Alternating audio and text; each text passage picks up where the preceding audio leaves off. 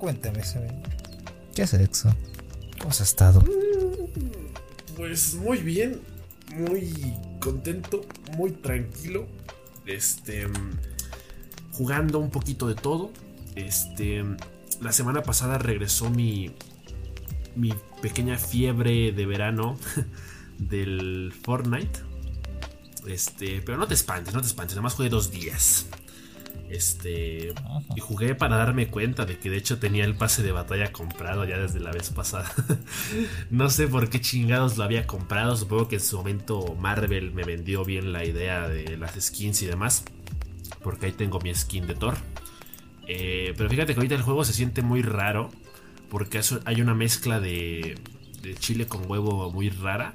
En donde pues hay personajes de Marvel, hay personajes de DC eh, ahorita está el evento Fortnite Mares de Halloween. Entonces, eh, se siente muy raro, güey. Este juego es cualquier cosa menos Fortnite, pero es divertido. Entonces, pues este, pues ahí andado jugando un poquito de todo. Ya terminé finalmente Horizon Zero Dawn. Ya, este, porque es tema de, todos los videos, oye.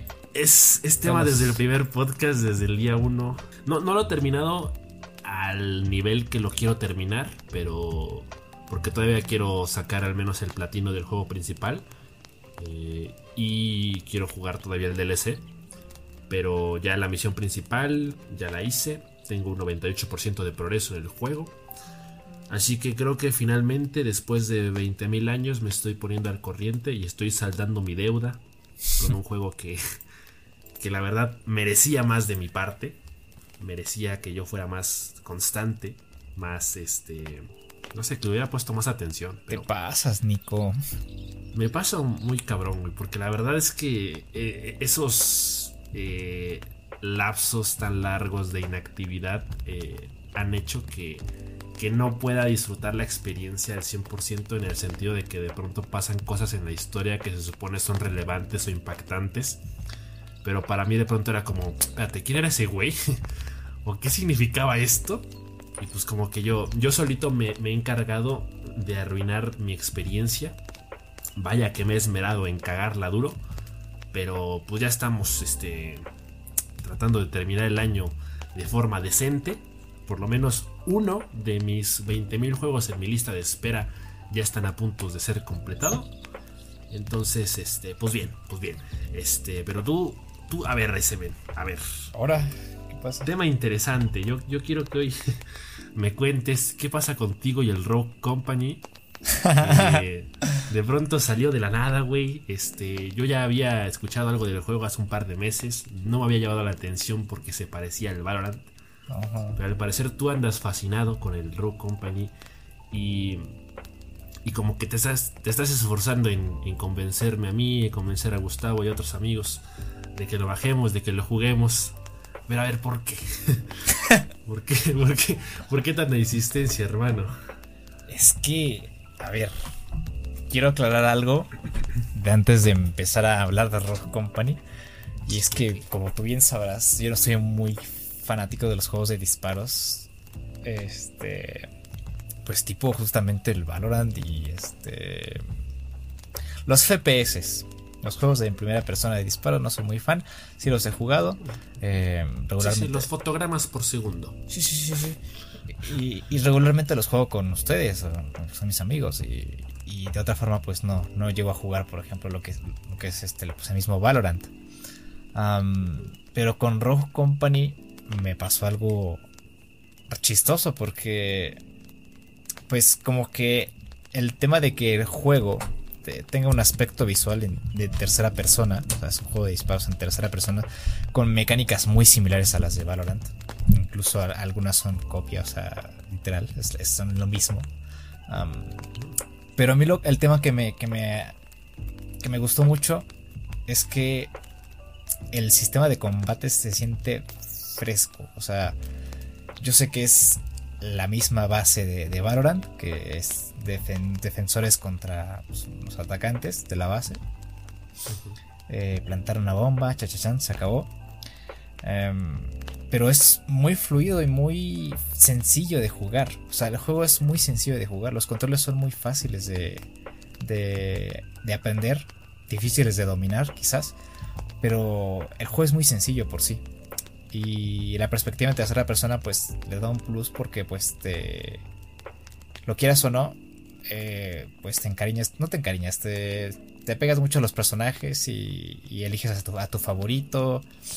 Y todos los personajes tienen lo suyo. O sea, todos los personajes tienen su, sus elementos que los hacen únicos, igual que, en Valorant. pero siento que aquí em, el juego te recompensa más cuando dominas eh, a tus personajes. Porque siento que está bien equilibrado hasta cierto punto el juego. Eh, hay unos personajes que quizás no eh, son tan explotables por el momento.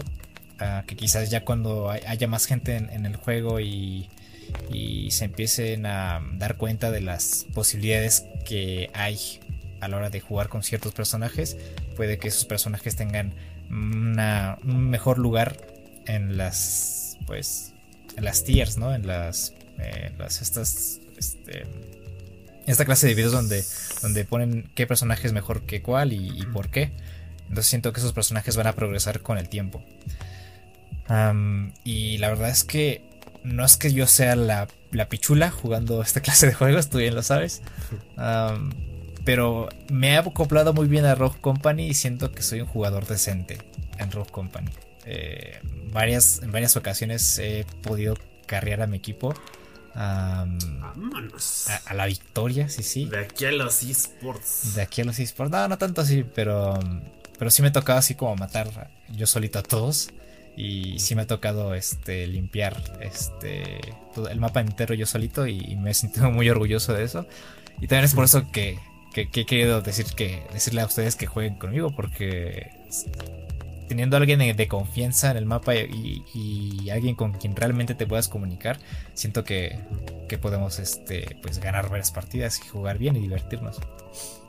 Pues fíjate que sí, me ha sorprendido porque, o sea, se siente como que realmente es tu juego y eso es raro porque precisamente por lo que dices de que tú no eres mucho de ese estilo de juegos y por eso a mí como que me sorprendió y sobre todo más teniendo en cuenta su parecido con Valorant. Entonces, este, para mí la, perspectiva del juego sí ha cambiado un poquito porque recuerdo que, vi algo así muy, muy básico del juego, creo que cuando todavía estaba en beta. Eh, hace un par de meses llegué a ver un, par de gameplays y dije, nah, güey, es lo mismo. Pero volví a ver un gameplay la semana pasada y sentí que la estética del juego cambió ligeramente. Entonces, eh, ¿qué? No, digo, quiero decir, déjate tú de la estética. Eh, el tema de que los personajes tienen armas únicas y habilidades únicas. Que no, por ejemplo, en Valorant puedes comprar cualquier arma, ¿no? Y, tu personaje se acopla a esa arma y, puedes utilizar cualquier arma de, la vida que hay ahí que puedes comprar. Aquí en, Rogue Company cada personaje tiene este, dos armas, un arma de, de combate directo, arma blanca, y las perks que son, este, si hacemos la traducción directa del inglés, que son este como se dice, ventajas. Ventajas que tiene tu personaje. Hay ventajas que, por ejemplo, te ayudan a. Por ejemplo, los personajes que son healers. Te ayudan a, levantar más rápido a tus personajes. A, que cuando corras tus pasos no suenen tanto. Eh, hay otros que, tienen este vida extra. Por ejemplo, que son los tanques, digamos. Se pueden llamar así. hay, hay otras que tienen la habilidad de de no ser detectados por el radar. Entonces digamos que cada personaje tiene su listado de armas y de este, ventajas que pueden utilizar a lo largo de la partida. Y hay unas que son muy interesantes. Ah, y, otra diferencia que, lo hace, bueno, no mejor, que, siento que se acopla más a mi estilo de juego porque yo la me, me cansa mucho el tema de tener que estarme curando es que la vida en Rogue Company se recupera con el tiempo. Si tú estás a cubierto, eh, la vida después de cierto tiempo se empieza a recuperar. Obviamente tienes que estar inactivo, sin disparar, eh, sin usar ninguna habilidad y tu vida se va a recuperar. Entonces, digamos, por esa parte me atrae más porque yo detesto estar, tener que estarme curando o tener que, eh, pues, depender de alguien. Depender de que alguien que te cure. Exacto, depender de alguien que me esté curando pues tiene todo el sentido del mundo. Yo, yo, la única razón realmente por la que creo que no me he animado a, bajarlo es por el tema del, espacio. Eh, últimamente mi computadora está llenado mucho de archivos, entonces ya no tengo mucho espacio libre. Eh, no, lo, no lo quiero bajar en el Play porque siento que, me acoplo más con ese tipo de juegos jugando en teclado y ratón. Pero pues creo, que, creo que sí se merece el, beneficio de la duda porque ahora sí que este también ha sido como el, tema recurrente de todo el año, ¿no? El, el juego que pueda, digamos, competir. Bueno, es que ya ni siquiera es competencia de Fortnite, porque pues Fortnite también ya pasó muy a segundo término.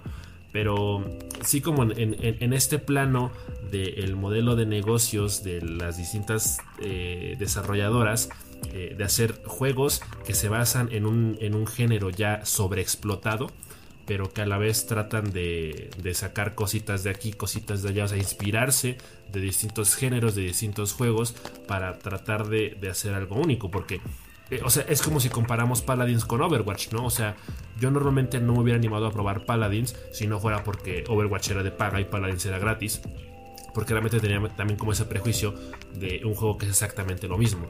Y, hoy en día, eh, después de todo lo que ha pasado con ambos juegos, me atrevería a decir, y espero que nadie me mate por eso, pero que Paladins hoy es mejor que Overwatch.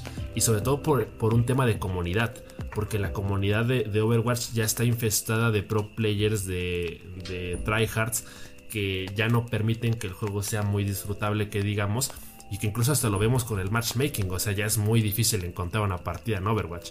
Mientras que en Paladins parece que, es al revés, que cada vez hay más jugadores. Entonces, ¿qué ha hecho Paladins que Overwatch no? Que a pesar de ser eh, juegos del mismo género y con un formato muy parecido, le ha permitido posicionarse a uno por encima del otro. Y entonces se replica la misma fórmula o la misma pregunta para Rogue Company por encima de Valorant. De a pesar de ser juegos que parece que en esencia son lo mismo, tienen este, obviamente, porque así tiene que ser, porque las desarrolladoras así lo quieren, que cada una tenga sus eh, cosas o características que las distingan, que los hagan sentir diferentes y que al final de cuentas haga que uno atraiga más público que el otro. Entonces, eh, yo por ejemplo ahorita, eh, si te soy sincero, yo estoy muy cómodo jugando Valorant con mis dos partidas al mes cuando juego con ustedes también. Porque siento que es un juego que, que es muy disfrutable. Eh, o sea, yo tampoco siento que sea muy difícil de entender. A pesar de que solo puedo controlar a dos personajes y si no estoy jodido. Pero, pero de ahí en fuera lo, he sentido muy amigable. Para mí que soy un jugador casual, ¿verdad? Entonces, eh, como que en ese sentido, no sentía que Rogue Company se mereciera una oportunidad.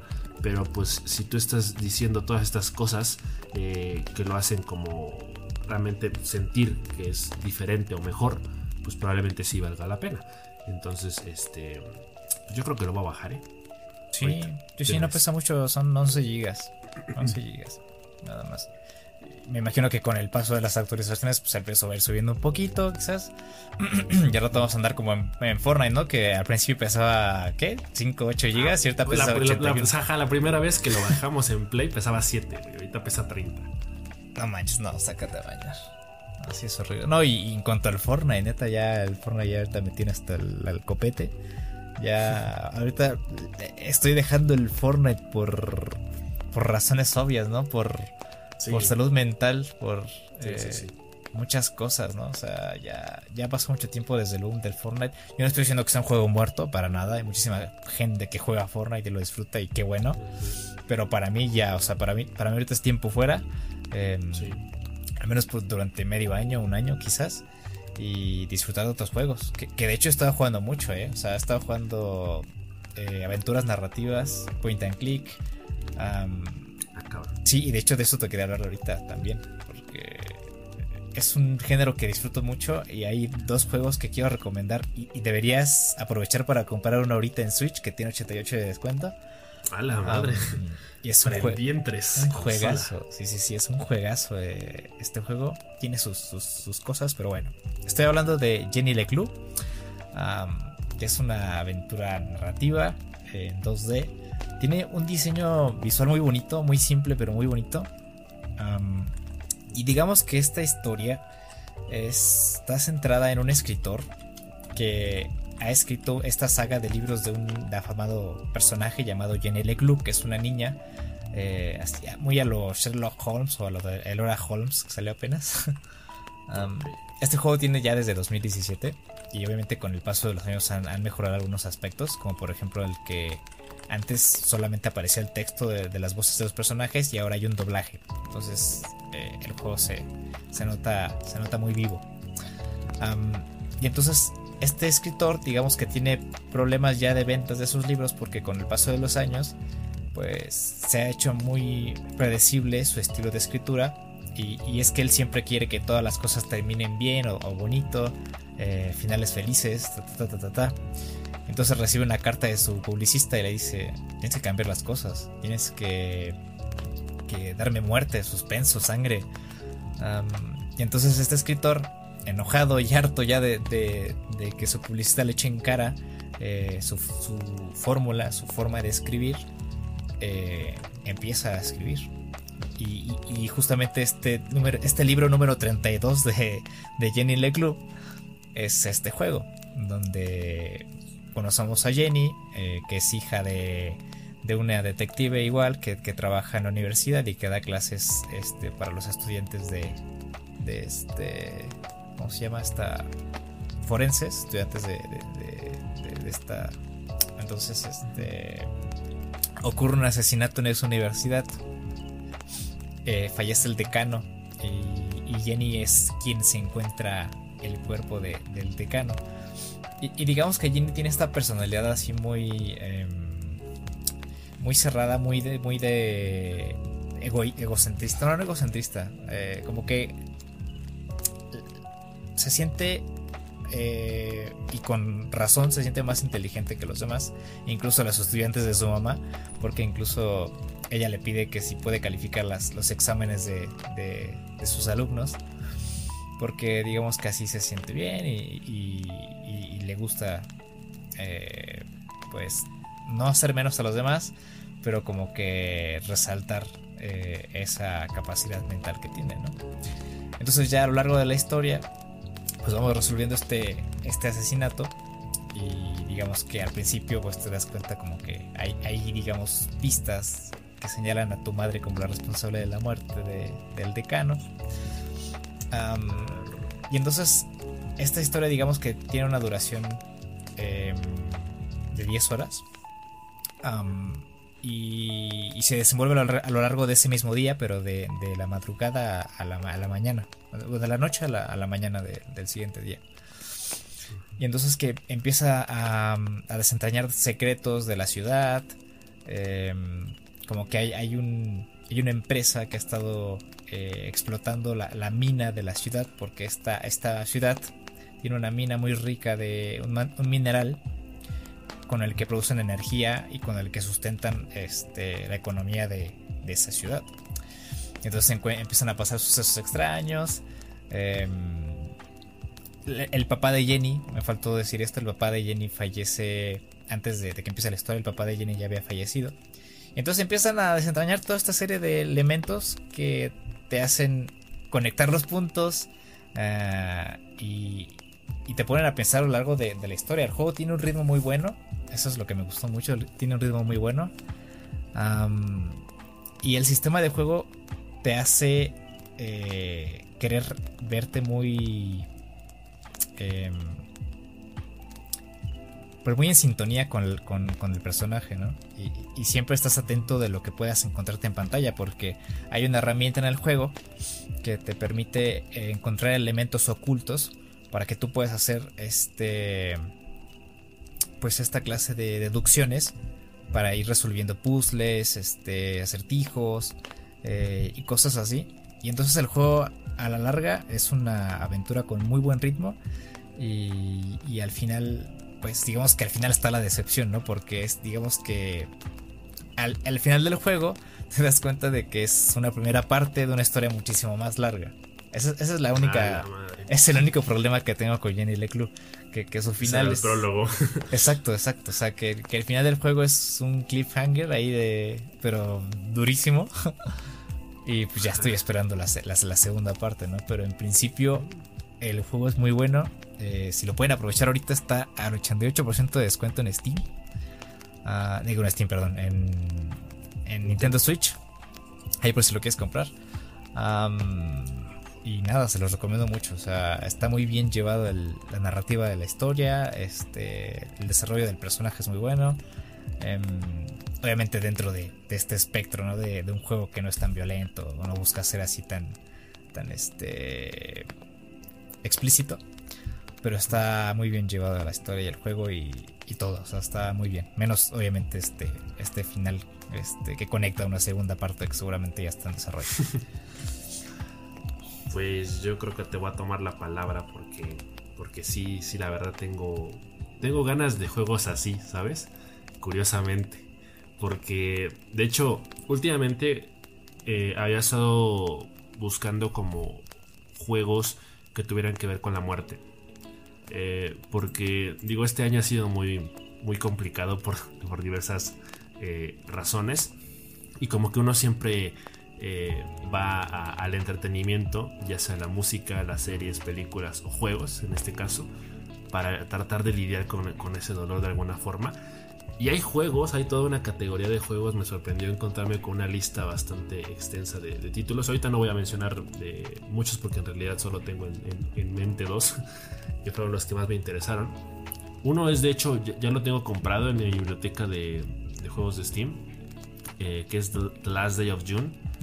Y otro que me llamó mucho la atención es I Am Dead, porque es como estos juegos de una reminiscencia de la vida de una persona, pero cuando ya está muerta, y su forma de interactuar con las cosas después de morir y de redescubrirse a sí mismo o redescubrir a sus seres queridos y la percepción que estos tenían de, ellos. O sea, son como juegos que de alguna forma te permiten hacer una pequeña pausa para apreciar la vida, porque en este caso el I Am Dead eh, elimina el tiempo, es como que la noche y la mañana pueden ser la misma cosa, o sea, no existe el tiempo y puedes deformar las cosas, pues, o sea, está muy raro porque básicamente es como que puedes cobrar eh, como si fueras un espíritu que se va metiendo en los objetos inanimados y a través de ellos vas como recobrando recuerdos o, dándote cuenta de la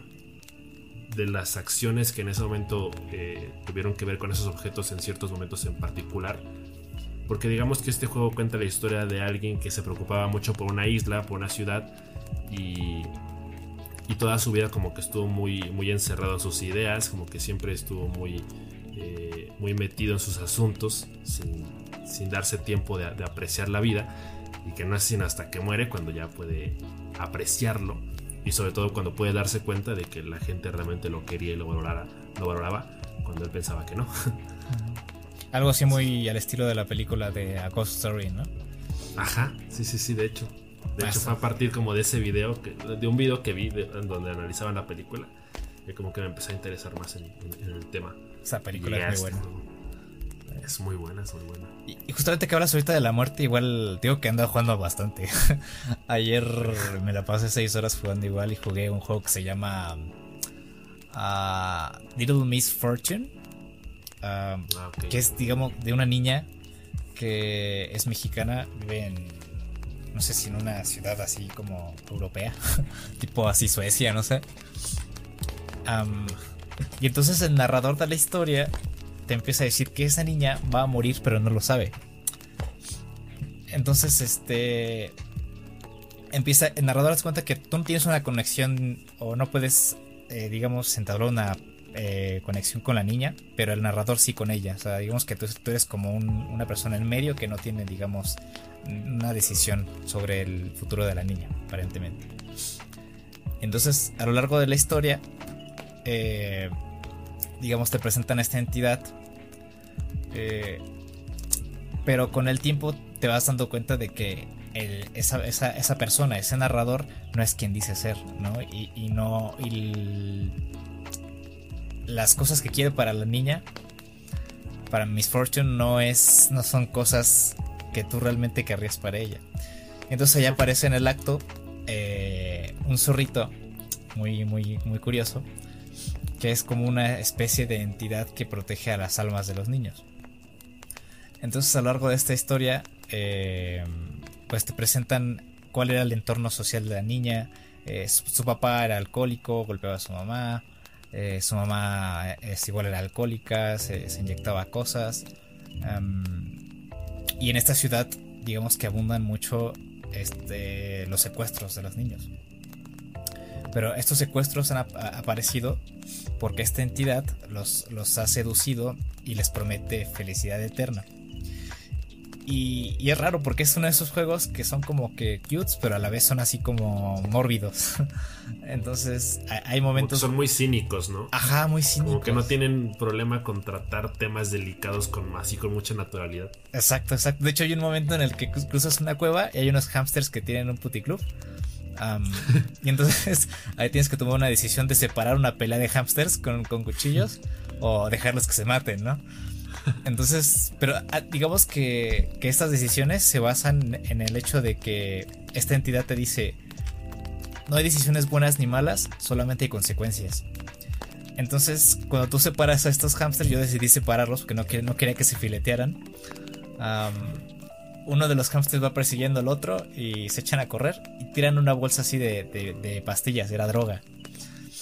Y entonces, eh, dentro de su inocencia, esta niña dice, ah, mira, unas pastillas de menta. Mm, creo que no me vendría mal una. Entonces se la toma y se pone bien high y empieza a tener así como este alucinaciones y todo este, todo este rollo. Y, ya despierta con vómito y todo. Y, sigues, el camino. O sea, hay, elementos en el juego que alargan la historia, pero enriquecen mucho el, desarrollo narrativo de, la misma, del personaje. Y así un montón de, de cosas a lo largo de la historia. Em, y, bueno, no, no, les voy a decir al final ni nada porque revela mucho del, del, juego. Pero pues habla mucho de este tema de la muerte y de, cómo, se, cómo se percibe y, y, de cómo las cosas que... Digamos que las cosas que quedan detrás de la vida de una persona eh, pues siguen su curso y, no cambian y que la vida, digamos, a cierto punto, punto es injusta. Entonces trata este, este tema de, la muerte, pero de una forma así muy, como tú dices, así muy, muy, este, no sé si realista, pero muy eh, cruda. Eh, y está muy bueno, no, no, no, apelan tanto al lado emotivo, ¿no? Es mm, como. Sí, no. Eh, Digamos, es que digamos que hay muchos juegos de este estilo, digo yo ese en particular no, no, lo he visto bien, pero creo que muchos de esos juegos tratan de que uno lidie con la muerte justamente de una forma más natural o realista. Eh, porque no, el, objetivo es que no te hundas en una depresión. Sí, no. El objetivo es justamente que, puedas superar ese duelo, o sea, que, lo puedas racionalizar y, y que digamos puedas eh, verlo de otro, desde otro punto de vista. Para no, o sea, no, quedarte nada más en el, en el, hecho fatalista de la muerte, sino en todas sus implicaciones o, en todo lo que hay alrededor. Sí, exacto, exacto. Así, de una forma general, o sea, no, no, no tanto eh, centrándose en algo, ¿no? Como si tuvieras una visión de túnel, ¿no? Este, directamente en una cosa. Digamos que toman todos los elementos, eh, pues, que creen justos eh, para pues representar la muerte como, como sí, como tal. Pues ahí está, esos son mis dos juegos que he jugado últimamente. Han dado muy bien eso. Y, muy gamer. Muy gamer. Y también pues ando viendo la esta serie que se llama The Haunting of Blind Manor que es como este segundo proyecto del, del, mismo de Mac Flanagan, que es el mismo que hizo la serie de The Haunting of Hill House. Igual, esa, esa serie es buenísima, ¿eh? Si quieres eh, tratar con temas de la muerte y todo eso, la, la serie de The Haunting of Hill House es buenísima para eso. Igual esta serie de Blind Manor trata temas así muy, muy interesantes. Y lo que me gusta de este director es que, que no, no es obsceno a la hora de tratar eh, el, el, miedo de los personajes. o sea, no es, no es muy básico. Así como como sacarte este un susto así de, la nada o, cosas así. Digamos que, que te presenta este aspecto morbido de una forma natural, así como de Eh, sí, hay eh, este, fantasmas en la casa, hay este, entidades, hay, cuestiones eh, que pues están fuera de las manos de los personajes principales, pero siempre han estado ahí y siempre van a estar ahí. Entonces, digamos que el problema es cuando estas personas se encuentran a estas entidades o es cuando, o cuando estas personas se encuentran, estos dos elementos se encuentran, no tanto de, de que si existen o no existen. Y, ahí es donde empieza a, desarrollar toda esta historia que es muy buena. Em, y pues es algo que también te quería recomendar ahorita que estabas tratando sobre el tema de, la muerte y todo esto. Y también que estamos en, por las fechas, ¿no? También qué bueno que salió este. Sí, sí, sí, sí. Sí, de, hecho igual se, me había olvidado que justo eso era también como lo que te quería preguntar. Porque pues, yo igual como que soy mucho del estilo, o sea, a mí Halloween en particular no es una festividad que, que me haga mucha ilusión, porque digo, yo nunca salí a pedir dulces, jamás me, me disfracé, eh, realmente no es algo que, que, me, que me hiciera ilusión cuando era niño, pero siempre me ha gustado el tema del terror. Entonces, eh, como que sí me gusta la idea de que pues, es la época y entonces empiezas a ver series o películas o, juegas cosas que son de terror. Entonces, eh, pues uno como que siempre está al, tanto de las recomendaciones que surgen en estas épocas porque siempre sale el top 10 de las mejores series para ver en Halloween y, pues se llenan tus listas de recomendaciones y pues se saturan y realmente no ves nada. Eh, yo, de hecho, es, es, es, curioso porque eh, creo que sí fue a principio de año cuando hicimos el, podcast de, de, los juegos que esperábamos jugar este año.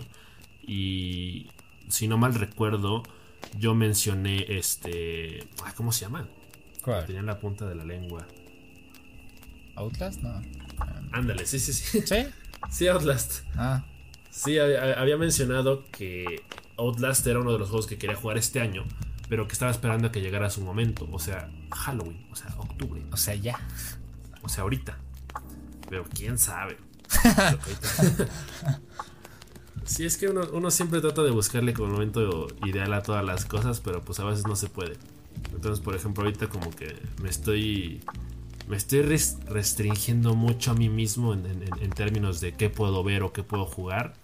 Porque como que tener este desorden de actividades a lo largo de los años me, costó caro. Y, el principal afectado, por ejemplo, había sido Horizon Zero Dawn. Entonces era como que necesito un orden de, forma de consumir contenido. Digamos que quiere ser selectivo. Ajá. Bueno, selectivo y, y, sobre todo darle prioridad a cada cosa. Porque creo que esto igual ya lo había mencionado antes. Era como que estoy viendo una serie, pero también estoy jugando, pero también estoy leyendo esto. Entonces eh, como que a veces encontrarle tiempo a todo realmente era difícil y, también ahí había un tema de que se me cruzaban las historias, ¿no? Entonces eh, de pronto confundía la trama de tal videojuego con la de tal serie y confundía los personajes, entonces como que siempre sentía que era algo que era muy contraproducente y por eso como que hace poquito tomé esta decisión de, bueno, si voy a jugar Horizon Zero Dawn, solo voy a jugar Horizon Zero Dawn y es lo único que voy a hacer cuando tenga tiempo libre. Entonces eh, pues ahorita mi, idea es terminarlo para ya poder quitarme esa espinita de, encima. Pero definitivamente estoy abierto a cualquier recomendación de juegos de terror que, puedan surgir en las próximas semanas o en este mismo podcast. ¿Alguna recomendación que tú tengas?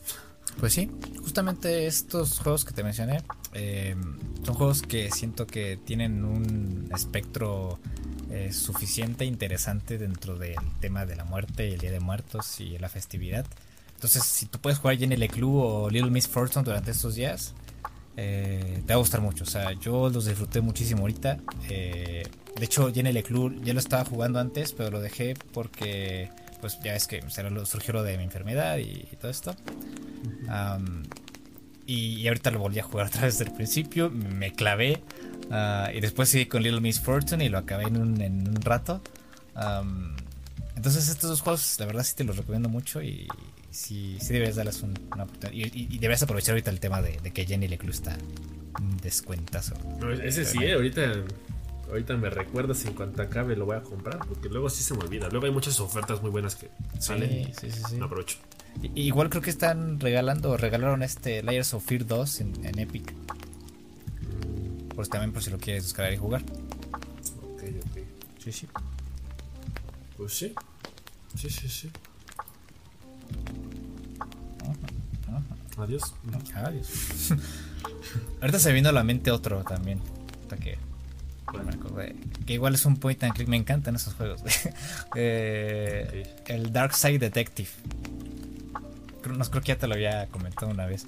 Uh, digamos que eres un detective de lo paranormal. Y, y tu trabajo es solucionar crímenes o, o este, pues problemas ¿no? paranormales en, en, en diferentes puntos de la ciudad. Y entonces pues vas acompañado de un policía que es tu amigo y pues así a lo largo de la historia pues te pues encuentras elementos o este o conversaciones con diferentes personajes para solucionarlo y tiene un montón de referencias a la cultura popular eh, películas cine videojuegos eh, y está muy interesante es muy divertido eh, igual te lo recomiendo bastante igual la segunda parte ya está anunciada la segunda parte de este juego de Dark Side Detective seguramente sale el próximo año. Igual estoy esperando para que salga en algo en Kickstarter porque este quiero apoyarlos de alguna forma para que para que igual me suelten algunas recompensas. uh, pero sí, sí, sí, igual esa, esa, es otra recomendación muy buena. Uh pues sí, eh, mi lista definitivamente se va a llenar cosas que probablemente sí merezcan la pena probar. Sí, sí. Eh, y pues eso, eso, es chido. Fíjate que eso, esos juegos también como que uno les agarra cariño por el tema de que no sean tan complejos. Ajá, es que Porque... estamos muy cansados, muy quemados a lo largo del año con tanto juego complejo y largo. Y sí, sí, sí, sí, O sea, cuando, cuando encuentras un juego que es cortito y es conciso y es bueno, es joya. O sea, lo abrazas, güey, le das las gracias a los desarrolladores y todo. Porque justamente digo, perdón que sea tan repetitivo, pero Horizon Zero Dawn es un juego que pues, me gusta mucho, pero si por algo lo, lo, dejé es porque de pronto me sentía abrumado porque es un juego que requiere más de 90 horas para completarlo, la historia principal y, y a veces ni siquiera completas el 100%. Entonces son juegos que se disfrutan, pero son juegos eh, pues sí muy, muy chonchos que que a veces te alejan un poquito también de, de otras cuestiones. De, ajá. Entonces, eh, pues todos esos juegos que, que, de pronto se pueden llegar a recomendar por tener esas características de, de ser más simples eh, en muchos sentidos o incluso ser directamente juegos independientes. Creo que son, son de pronto los que más me dan ganas de probar realmente cuando, cuando se trata de, de dedicarte de lleno a un solo título. Sí, sí se antojan mucho. Y es que digamos que tienen una duración perfecta. Eh, no tienes que embrollarte tanto y solamente te sientas durante 2-3 horas, quizás al día y en dos o tres días ya lo acabaste. Eh, y quizás pues si quieres descubrir algunos secretos, como por ejemplo en Jenny Leclerc tiene, lleva un este... Este personaje lleva un diario en el que va anotando todas las cosas que pasan y puedes eh, encontrar pegatinas a lo largo del juego y decorarlo y todo esto. O sea, todos, todos esos elementos así como medio chill eh, tranquilos y, que a la vez como que te amplían un tanto la historia eh, están perfectos o sea yo estoy muy muy arriba con, con eso de hecho ahorita igual quiero conseguir el este juego el ¿cómo se llama? el Thimbleweed que es esta igual aventura narrativa de unos policías y ta ta ta ta ta, ta ¿no? Uh, entonces estoy muy muy a tope con, con, ese, con ese estilo de juegos que sí que si te la llevas tranqui igual eh, y no te piden mucho o sea de verdad no te piden mucho eh, tan, en, en, todos los aspectos ¿eh? o sea no te piden muchos recursos en tu computadora no te piden mucho tiempo um, y te dan a, a, cambio te dan mucho también o sea, son, a veces son historias muy quizás pequeñas pero concretas eh, como tú dices y muy interesantes y, y al final del día terminas satisfecho pues sí, creo, creo, que estaría muy chido que pudiéramos empezar a jugar más de esos juegos para recomendarlos y poder reseñarlos, porque sí, sí, siento, sí. siento que ahí es donde, donde está el pan, donde está lo que realmente llegamos a disfrutar como jugadores. Eh, y no tanto esta parte de, oh, viste el PlayStation 5 y sus títulos masivos, que también disfrutamos, pero quizá a una menor escala o con más mesura. Sí, y no te puedes explayar tanto, ¿no? Hablando del PlayStation 5, PlayStation 5 ahorita que ya en todos lados está cubierta la información. Eh, y quizás lo único que puedas expresar es qué impresión tienes tú del, del Play 5, ¿no? De la nueva interfaz o del nuevo avance de, de Spider-Man, ¿no? donde sale. de, este, hecho, antes de grabar, eso es lo que, esos son los temas que traía hoy. sí, sí, sí. O sea, yo también tengo varios temas, ¿no? Por ejemplo, el tema de The Last of Us, que se reduce los tiempos de carga y todo esto.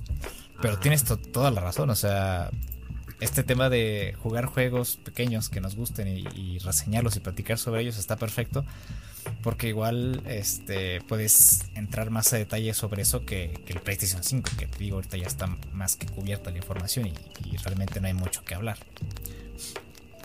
Efectivamente. Pues muy valiosas tus recomendaciones. Oye Semen yo también voy a poner las pilas para traer también de Tocho Morocho y poder nutrir este bello podcast. Claro que sí. Sí, hay que darle sus vasitos de exocomel y sus galletitas de dinosaurio y su dronino para que crezca sano y fuerte. Pero sí, hay que hablar de ciertas cosas que, tomaron nuestra atención. Bueno, ahora sí, ahora sí lo que vende, ¿no? Ahora sí lo que vende, este, tráiganse las papas, los refrescos y los juguitos porque, mira, aquí yo tenía aquí varias notas que, de hecho, lo, demás los juegos de los que hablamos ahorita los, los anoté porque quería hablar de eso. Eh, anduve muy, muy hypeado con todo esto. Pero dejando eso a un lado, pues hay, notas importantes que tenemos que abordar. Y una de ellas, una de ellas proviene de eh, mi juego favorito de toda la vida. Eh, y es que The Last of Us, aún después de tantos años, de tan, tanto que nos ha dado, de, de tantas veces que lo hemos jugado, em, pues nos trae, nos trae otra actualización en su primer juego. Y es que Naughty Dog encontró la forma, no sé cómo demonios, de convertir el disco de estado, eh, el, disco duro en un disco de estado sólido con esta actualización. Porque los tipos de carga en The Last of Us eh, remasterizado se reducen en un 70%. O sea, es una, es una barbaridad todo este, todo este tema. La Sí, o sea, de hecho hice la prueba, que dije, ay, a ver, a ver si sí, porque vi un video en YouTube y a este tipo le tardó 13 segundos, no sé por qué, seguramente no ha, no ha, desfragmentado su disco del PlayStation o algo. Sí, ya, está viejos. Pero a mí me tardó 4 segundos en cargar una nueva partida. la madre. O sea, puse aquí el cronómetro y todo. Ah, igual hice la prueba de carga de, capítulo, eh, juego nuevo, em, reinicio de, bueno, los reinicios regularmente no tardaban casi nada, de todos modos. y, realmente, o sea, es una locura los tiempos de carga del, nuevo juego. Seguramente todo esto, todo esto se generó a partir de que necesitaban optimizar muy bien el, el The Last of Us Parte 2 para Play 4 y reducir tiempos de carga. Y seguramente encontró una forma de evadir el sistema y que los tiempos de carga fueran mucho menores y seguramente lo aplicaron en este parche para el primer juego. Y sí, ¿eh? Y, definitivamente eso es algo que sí habíamos notado de cuando salió la parte 2, güey. O sea, ya habíamos dicho que de plano The Last of Us parte 2, pese a ser un juego que originalmente sale para PlayStation 4, se sentía como un juego de nueva generación por los tiempos de carga tan reducidos y por la optimización del juego en general. sí. Entonces, pues de plano sí es algo que te vuela la cabeza porque dices, güey, The Last of Us, la, primera parte salió en 2014, 2013-2014, salió para PlayStation 3 y los tiempos de carga eran de medio minuto. Un minuto, o sea, sí. O, hasta más, o sea, de hecho iniciar la partida tal cual, recuerdo que sí te llegaba a quitar hasta uno o dos minutos enteros, totalmente. Sí. Y, y como que tener este progreso, dices, ay, a ver, y pues como que sí, ahí, es donde dices, ah, pues claro, ahí, está el crunch. De ahí salieron las... de ahí salió las 12 horas diarias de trabajo. De ahí salieron las horas de trabajo y este el dinero para el psiquiatra, el manejo de ansiedad para los trabajadores. Sí, la verdad es que sí. Pero fíjate que aparte de, a partir de esto, eh, muchos speedrunners han mejorado sus tiempos en el juego porque pues se reducen los tiempos de carga y por lo tanto el tiempo entre cada, eh, digamos... Te corta menos el rollo igual, ¿no? Exacto, sí, te cortan el rollo y, el tiempo entre cada bloque pues es mucho menor. Entonces, eh, digamos que los tiempos de, los speedrunners igual se beneficiaron de esta actualización para, para el juego. Claro que sí. Y pues en, general eso es creo que lo que más nos entusiasma de la siguiente generación, ¿no? La reducción de los tiempos de carga, el rendimiento de las consolas. Ahorita, por ejemplo, también había salido este el, tema de lo bien optimizado que va a estar el ventilador de la PlayStation 5 en términos de que incluso va a ser súper silencioso y de que justamente como que se justificaba el tamaño de la consola porque habían salido un montón de memes de lo enorme que es la PlayStation 5 en comparación de la, de la Xbox Series X eh, y, que se justificaba por el tema del ventilador. Y eh, creo que eso es al final algo, importante porque eh, pues estás hablando de algo que en la generación pasada fue tu talón de Aquiles, el, bendito ventilador de avión de, de la Play 4. Y sacrificas espacio por, por mejorar ese aspecto, porque es bastante importante. E, e, incluso los de Xbox regalaron refrigeradores, no sé si viste. Ah, sí, sí.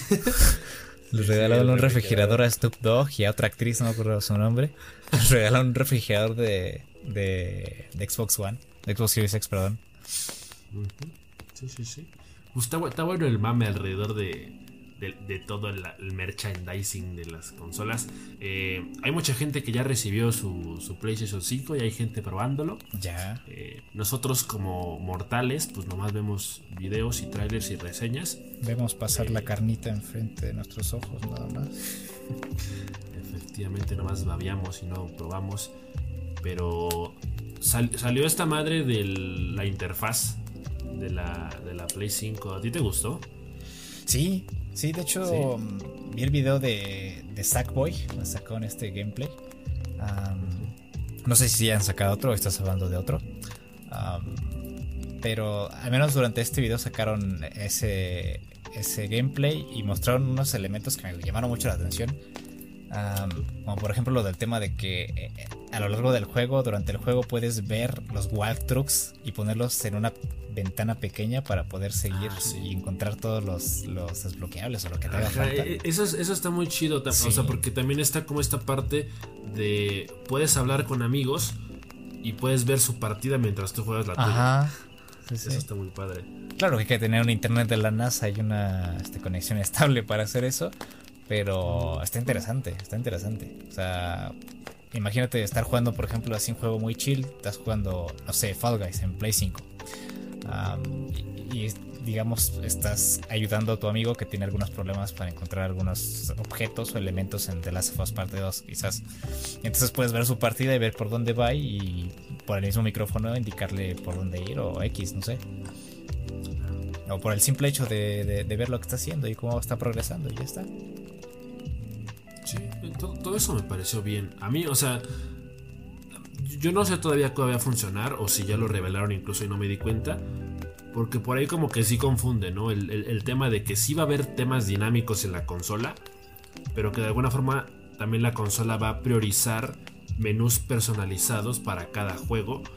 Eh, y, que no son tanto menús, o sea, es, como una pantalla de precarga, por así decirlo. Porque es como que ya, ya, tienes el juego de fondo y o sea, y nomás le das y ya, o sea, en cuestión de nada ya estás jugando. Eh, entonces es como que un poco raro. O sea, está muy bien porque obviamente esto eh, deja muy en claro las intenciones de la consola. o sea, que es una consola para jugar y que va a priorizar eso. Entonces es como que tienes un acceso muy, muy, muy directo a los juegos. E incluso eh, el apartado de de que puedes meterte a niveles en específico o que puedes ir viendo eh, tu progreso si te faltaron ciertas recompensas en tales niveles.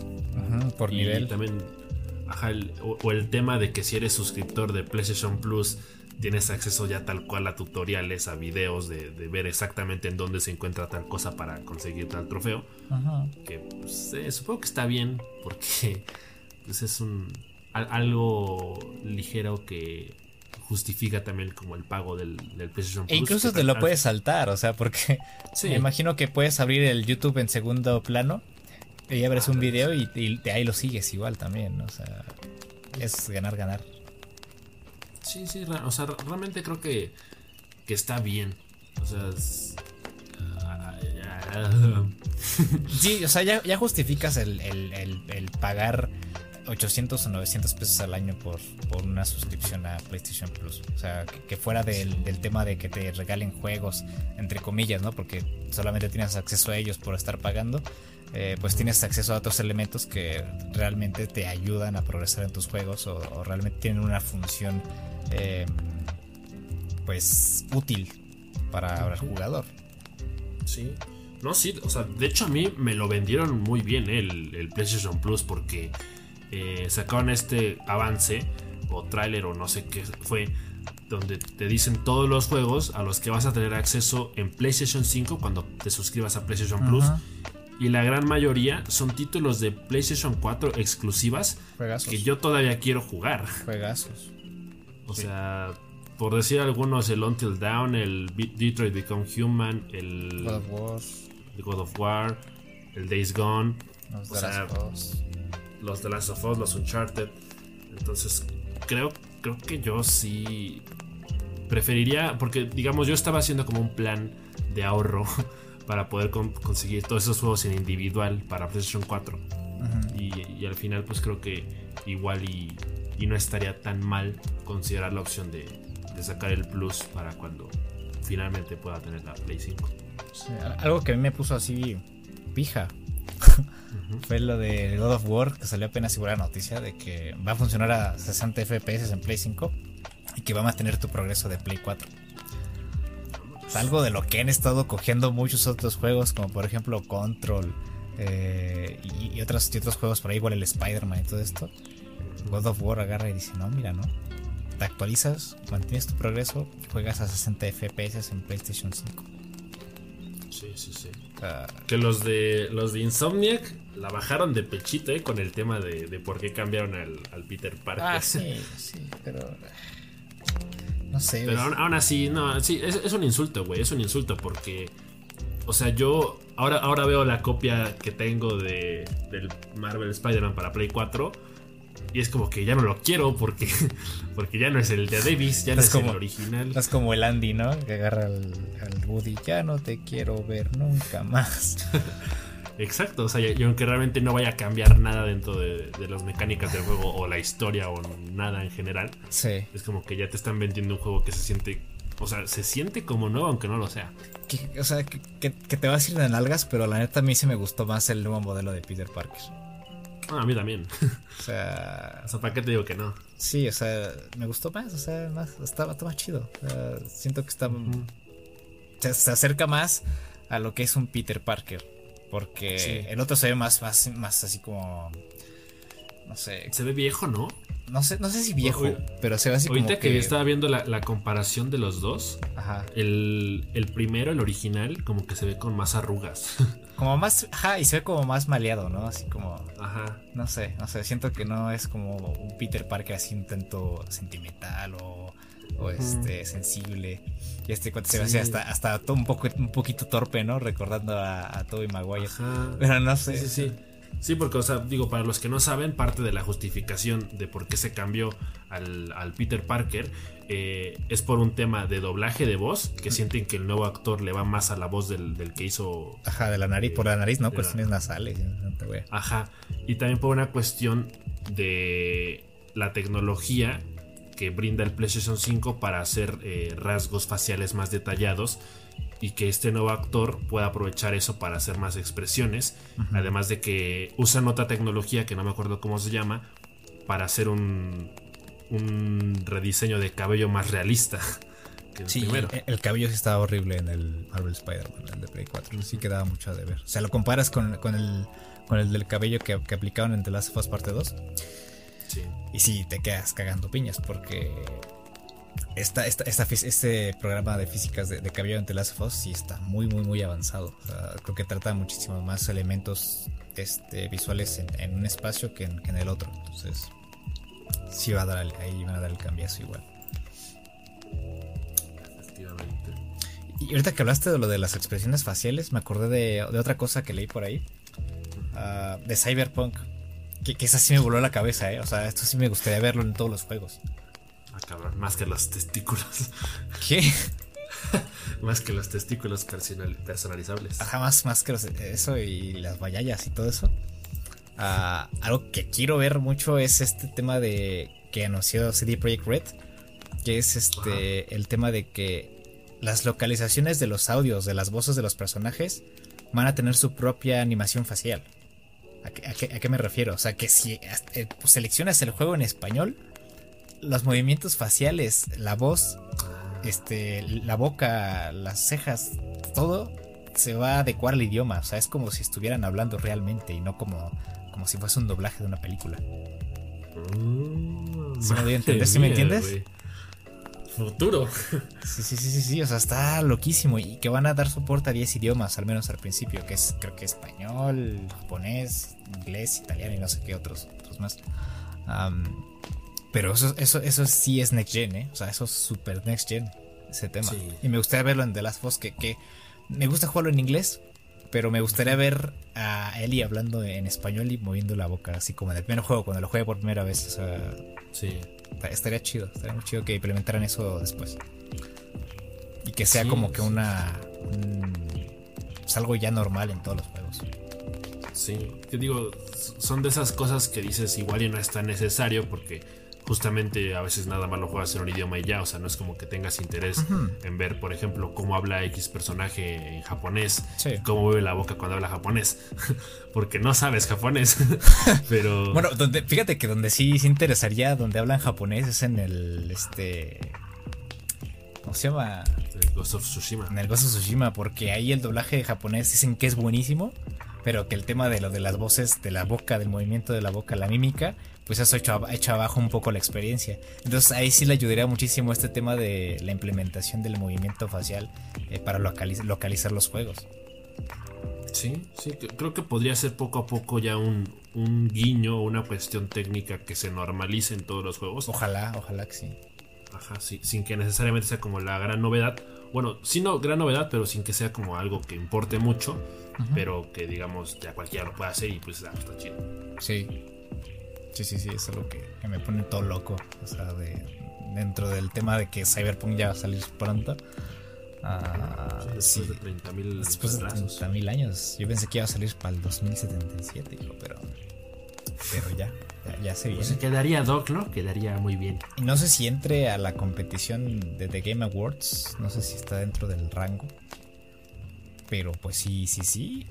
Ahí sí, este. Me pone, me pone. Me pone mal porque es contendiente para, para The Last of Us parte 2, yo, yo creo. Pero Sí, sí, por el, por el- al menos por el nivel de detalle que Sí, le están el nivel de poniendo a muchas detalle. cosas. Y, y me imagino que. Es que eh, no sé si viste el video de la moto, donde la exploración en moto en el juego. ah, Se ve, se ve de locura, güey. Se ve buenísimo. E- El motion blur y. y- no, no, no, no, no. Visualmente es una, una locura el, el cyberpunk. O sea, me, me pone. Me estoy feliz y triste en, en ese aspecto, ¿no? Porque The Last of Us igual hizo un, hizo un, un esfuerzo de locos, igual. O sea, Sí.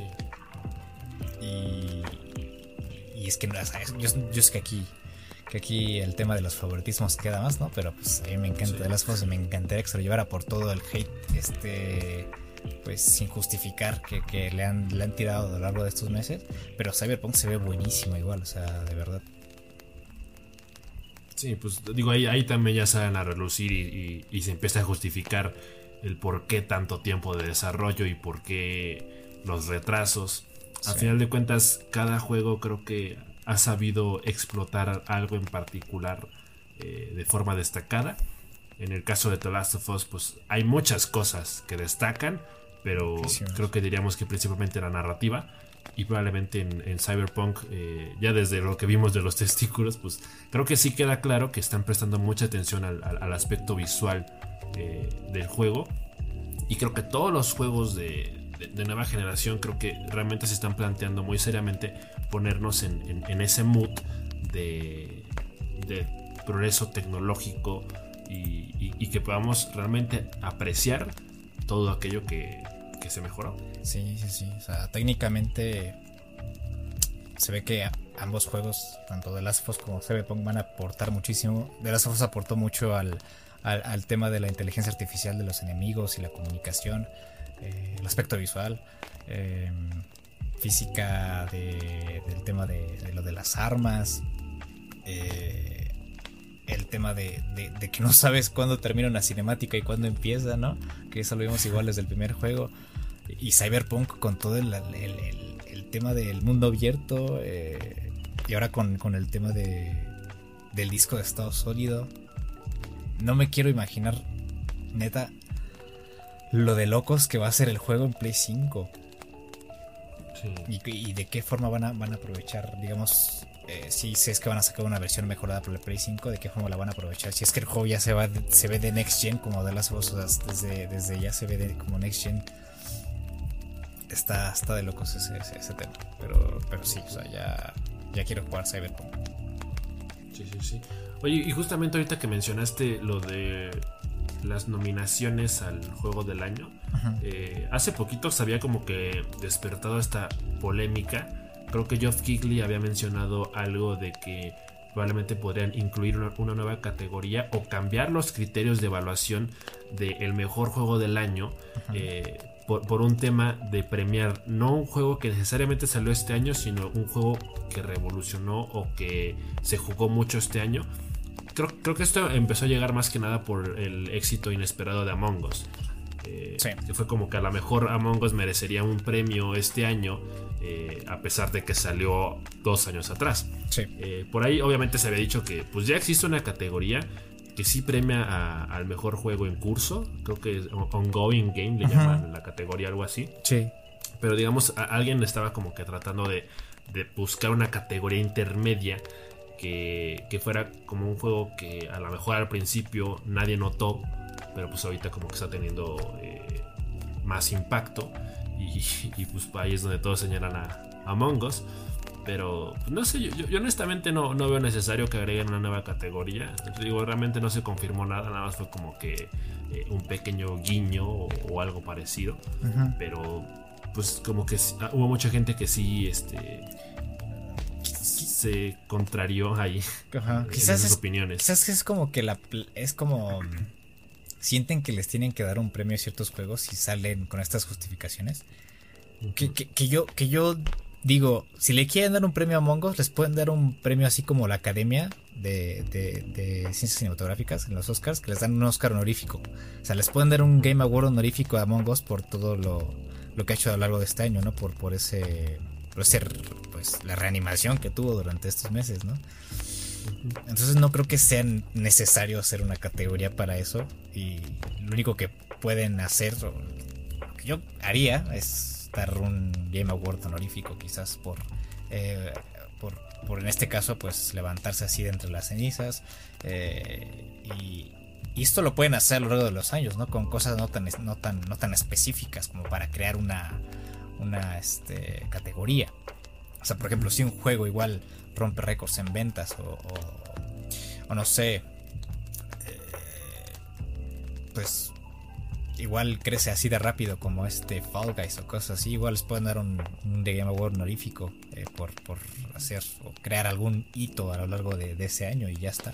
O sea, no, no, veo como que razón alguna como para crear otra categoría. Porque no hay como que otros juegos que contiendan para esa categoría, ¿me doy a entender? O sea, no es como que haya muchos. Sí, sí, sí.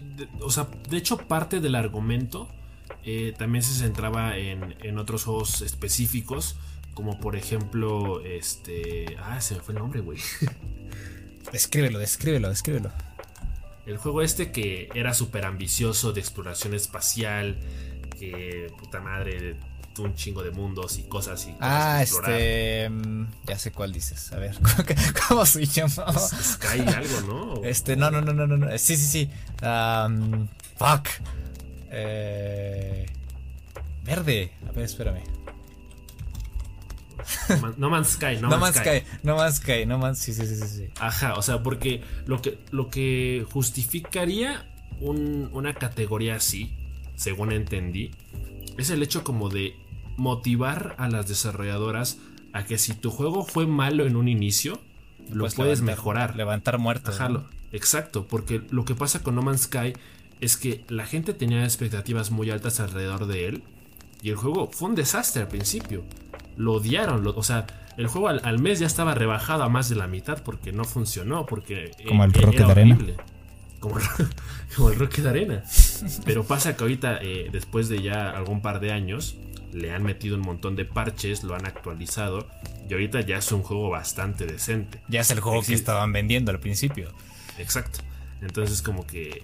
Eh, la idea de una categoría así, repito, es inspirar a las desarrolladoras a que, pues ya tropezaste, lo puedes seguir haciendo bien y el resto te lo pueden reconocer. Exacto. O sea, a lo mejor ya no tienes eh, como que. O sea, porque a lo mejor habrían esperado que No Man's Sky en su año de debut estuviera nominada al mejor juego del año. Pero pues obviamente no lo logró. Y, lo que. Y, después trabajan para que pueda ganar algo. Ajá, y lo, quieras o no, si ganan uno, de estos premios es marketing, ¿no? O sea, les ayuda para que el juego llegue a más personas y lo conozcan y, pues empiecen a jugar, jugarlo. Efectivamente. Pues sí, fíjate que, sí. ese tema de, las categorías de Game Awards es algo así como un poco delicado, pero. Pero si es, una categoría así, estaría, estaría bien. Sí, sí, sí. Pues va, va, a estar bueno, ¿verdad? El 12 de, de diciembre. Diciembre. Sí, sí, va a estar muy bueno.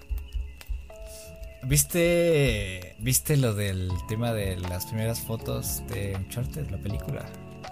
Sí, sí, sí, con el Tom Holland. ¿Viste la foto de Mark Wahlberg como Sully? Ah, sí, con el. Está ahí, cagato, se parece más al Chapo, güey. Sí, sí, sí. Pero... es, lo malo de, de, pronto de seleccionar como estas eh, estrellas consolidadas de Hollywood para papeles que tú conoces. O porque nosotros obviamente conocíamos un chart desde antes que nos llevan la película. Porque de pronto como que sí te choca un, poco el hecho de que se le esté dando más vista a, Mark Wahlberg que al propio Sully. Sí, o sea, no, no sé. Yo espero, yo, tengo la, esperanza. Digo, de hecho Tom Holland siento que se vio mejor de lo que me esperaba. O sea, yo la no me esperaba que se viera también en el traje de, de Nathan.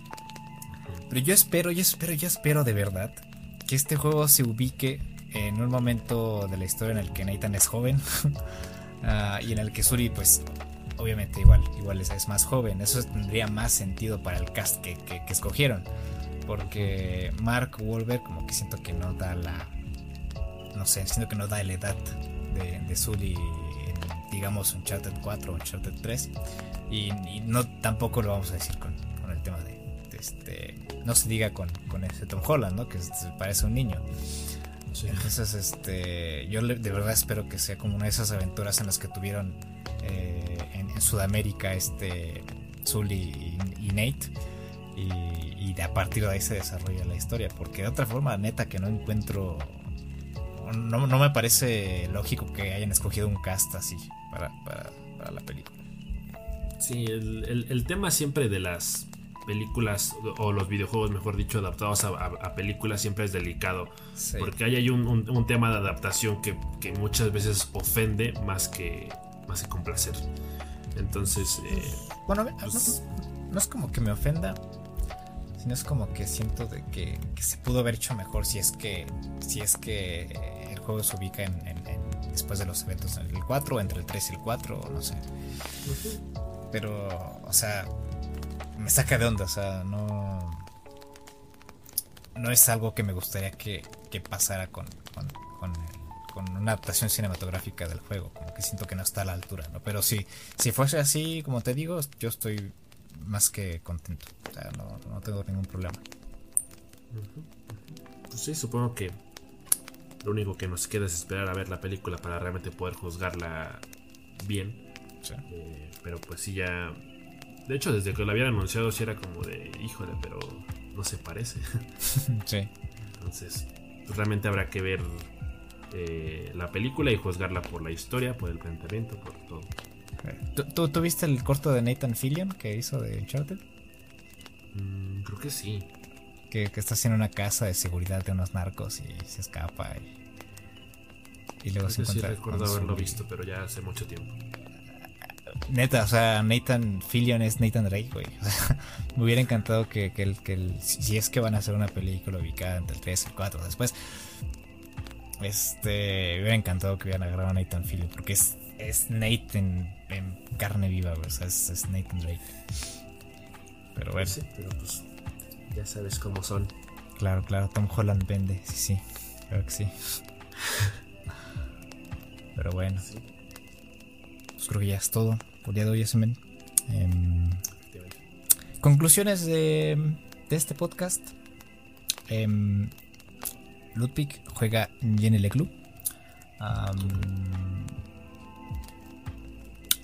Eh, esperemos que Cyberpunk sea eh, un juego revolucionario, como lo parece ser. Eh, esperemos que Uncharted, la película, sea lo que parece ser. Y, y pues creo que ya, ¿no? Tú tienes algo que decir. Pues no, no, no. muy, muy interesantes las recomendaciones del día de hoy, para que las tengan en cuenta. Y traten de buscar juegos así también, porque pues muchas veces son, son los que realmente se ganan tu corazón. Entonces eh, yo también voy a estar al tanto de, juegos de ese estilo para poder venir y recomendárselos. Sí, hay que jugar más. Hay que jugar más. Ah, diles, te, stream, vas a streamear esta semana. No creo, no, no creo. Estoy haciendo pruebas todavía de para ver si puedo empezar ya a streamear de forma decente. Pero pues yo creo que formalmente todavía voy a tardar un, ratito en ya. Sí, sí, Ludwig streamea, ¿eh? En Twitch, busquen Perruski. Y aparece. ahí los espero. Sí, sí, sí. ¿Cómo, se llama ese, Pokémon, tío? Ese Digimon. Es un Terriermon ah, refachero. terriermon refachero con lentes, güey. Bien chido. Sí, sí, sí. Sí, sí. Logo diseñado by el yo lo hice, ya lo hice. Bueno, pues muchas gracias por haber escuchado el podcast. Eh, ya nos escucharemos la, pues, el sábado, ¿no? Yo creo que vamos a, repetir. Este podcast lo estarán escuchando el martes. Tendremos otro el, sábado, ya para regresar a, pues, al, orden regular de las cosas, ¿no? Para, para que no estemos ahí atrasados o adelantados con, con el podcast. Eh, y pues ya hablaremos de las cosas que nos interesaron, de recomendaciones de juegos, de lo que surja durante los siguientes días. Y pues nada, gracias por estar aquí. Sale pues, cuídense mucho, lávense las manos, tomen agüita, jueguen. Bye. Adiós.